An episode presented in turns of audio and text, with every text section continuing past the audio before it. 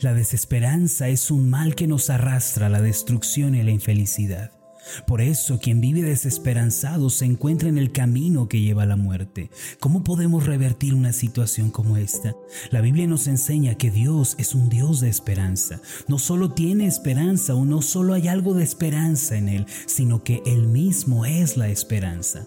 Por eso cuando venimos ante Dios y nos postramos delante de Él, somos bendecidos con el maravilloso don de la esperanza.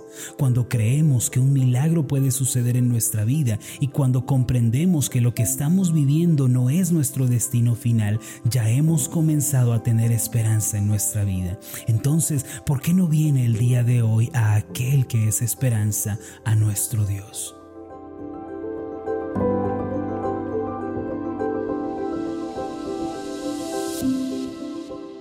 Estás escuchando Meditaciones Ascender con el pastor Marlon Corona.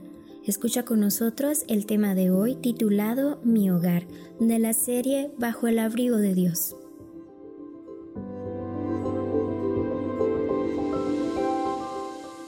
Dios de la Biblia es un Dios de absoluta y plena esperanza. En Romanos 15:13 está escrito lo siguiente, y el Dios de esperanza os llene de todo gozo y paz en el creer, para que abundéis en esperanza por el poder del Espíritu Santo. De modo que podemos decir con total certeza, nuestro Dios es esperanza. Ahora la esperanza es la cualidad que nos hace ver las cosas positivamente, nos ayuda a creer que la vida tiene abierta la posibilidad de cambiar. En otras palabras, la esperanza es creer que algo bueno viene en camino y que mejores cosas nos aguardan en el porvenir. La esperanza de los hijos de Dios no es infundada o imaginaria, sino que se basa por completo en el carácter de Dios, en su bondad y en su misericordia. Debido a que nuestro Señor es bueno y amoroso, nos tiene reservado el bien y una gran bendición más adelante. El mismo Dios declaró en labios del profeta Jeremías lo siguiente. En Jeremías 32:40 dice así, haré con ellos pacto eterno, que no me volveré atrás de hacerles bien, y pondré mi temor en el corazón de ellos para que no se aparten de mí.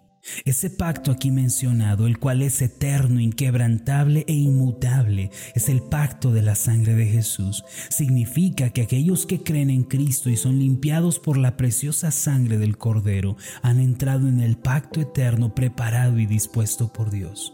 ¿Cuál es una de las garantías de este pacto inquebrantable? Entre las muchas bendiciones que nos son concedidas al creer en Cristo, Dios también nos otorga la plena seguridad de que Él hará y manifestará el bien en relación a nuestras vidas. Además, el temor, la reverencia y la adoración a Dios nos serán dadas en este pacto para que nunca nos apartemos de Él.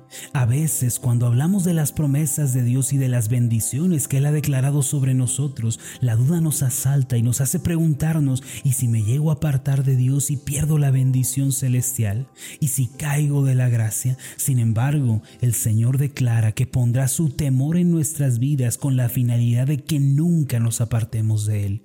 Por ende, Dios mismo nos cuida como el pastor a las ovejas y vigila nuestro camino que no nos apartemos de Él ya que el Dios de la Biblia en el que nosotros creemos es el Dios de la esperanza. Esto significa que solo junto a Él podemos ver la vida de manera positiva y podemos esperar un cambio y un milagro. El día de hoy creamos firmemente en el Dios bueno y en el Dios de la esperanza. Tengamos convicción en que Él transforma nuestras circunstancias. Creamos que un milagro sucederá en nuestra vida. Nunca lo olvide, creer en el Dios de esperanza es tener la certeza de que la vida tiene abierta la posibilidad de cambiar y que lo que ahora estamos viviendo no es nuestro destino final. Tengamos esta esperanza. Poseyendo esta convicción es posible tener éxito y prosperar cambiando nuestra situación actual. No piense que su vida nunca experimentará un milagro. En el Salmo 91, versículos 9 y 10 encontramos una asombrosa promesa de parte de Dios.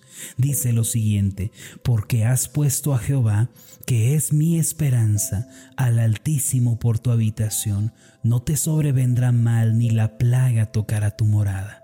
La expresión al Altísimo por tu habitación significa que Dios debe ser nuestro hogar, nuestro lugar de residencia, en donde nosotros descansamos y vivimos, y no solo un lugar ocasional o temporal que visitamos.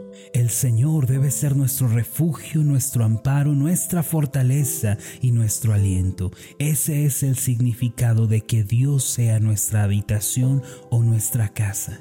En el contexto bíblico, tener un hogar representa tres cosas. En primer lugar, quien tiene un hogar tiene también identidad.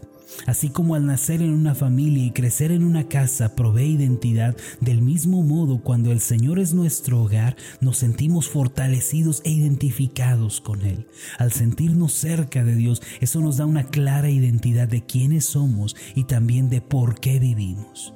En segundo lugar, tener un hogar representa protección, es decir, tenemos un lugar en el cual nos refugiamos y nos protegemos de la lluvia, de la nieve, del sol. Una casa representa eso, es un lugar en el que podemos descansar y estar a salvo. De la misma manera, el Señor es el único que puede darnos descanso y alivio en esta vida tan ajetreada. Por último, tener un hogar nos provee confianza y seguridad. Dentro de las puertas de casa uno se siente confiado. En el hogar en donde reina el amor y la misericordia, predominan la confianza y la estabilidad. Por lo tanto, hagamos de Dios nuestro hogar, nuestra habitación y vivamos confiados a su lado sin temor ni desesperación. Podemos declarar que Dios es nuestro hogar debido a Cristo, quien dio su vida en la cruz y abrió la puerta para que todos pudiéramos volver a Dios el Padre. Cuando usted cree en Jesucristo y le recibe como Salvador personal, en realidad se está reconciliando con Dios. Finalmente, la promesa del Salmo 91.10 es la siguiente, no te sobrevendrá mal Usted puede pensar en este momento, pero tengo muchos problemas y adversidades, estoy atravesando muchos sufrimientos. Sí, la vida está llena de grandes y pequeñas desilusiones. Sin embargo, la promesa de Dios no es que no habrá aflicciones, sino que ninguna de ellas lo destruirá a usted por completo. Dios promete que todas las cosas ayudan al bien de quienes lo aman y han sido llamados por Él. De modo que aquello que usted está viviendo, aunque parece ser algo malo, en realidad es una bendición disfrazada de aflicción. Dé un paso adelante y bendiga al Dios de esperanza, porque Él nunca le guía al mal o a la destrucción. Esa es la promesa que tenemos de parte de Él. En conclusión, si usted ha hecho de Dios su hogar y su habitación y ha creído en Cristo como Señor y Salvador personal, puede esperar lo mejor a pesar de las negativas que se le presenten.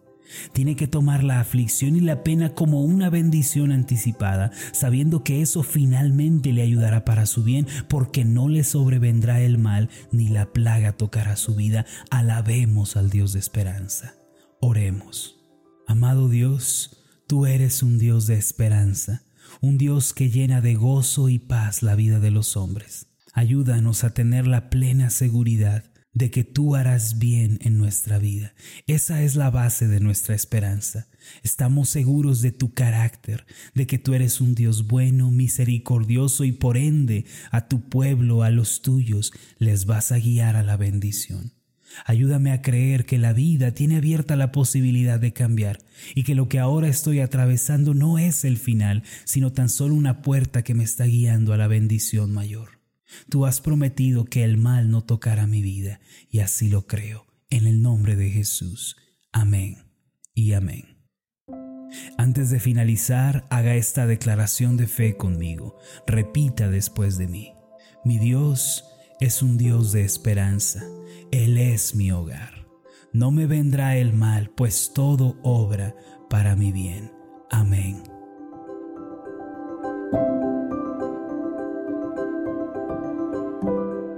¿Qué tal? Mi nombre es Marlon Corona, soy el pastor de la iglesia Ascender en la ciudad de Zapopan, Jalisco, en México. Le agradezco mucho por haberme seguido con esta meditación. Mi oración siempre es que usted sea prosperado en todas las cosas y goce de una buena salud así como prospera en su alma. Le invito a que ore por las meditaciones ascender y le pregunte a Dios cómo puede usted ser de bendición para este ministerio. Las meditaciones ascender son impulsadas y apoyadas por nuestros oyentes. Reciba un fuerte abrazo, que Dios le bendiga.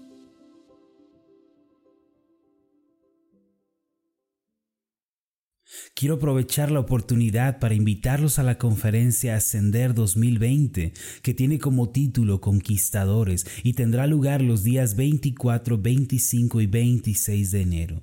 Estamos orando que estos tres días veamos el poder de Dios guiándonos a la victoria en áreas de nuestra vida que por mucho tiempo han permanecido esclavizadas. Estos días de conferencia traerán un nuevo aliento y fuerzas nuevas a cada uno de nosotros. Es también una gran oportunidad para poder conocernos. Tengo muchos deseos de conocerles en persona y poder orar juntos. La conferencia Ascender no tiene ningún costo. Como iglesia queremos recibirles y servirles con mucho amor y cariño en el Señor. Los esperamos del 24 al 26 de enero en el Centro de Reuniones Ascender en Zapopan, Jalisco, en México. Si usted desea asistir, puede confirmarnos su asistencia en nuestra página de Facebook a través de un mensaje privado o también enviando un mensaje de WhatsApp a nuestros números oficiales. Le pedimos incluir su nombre, su edad, la ciudad e iglesia de donde nos visita. Que Dios le bendiga.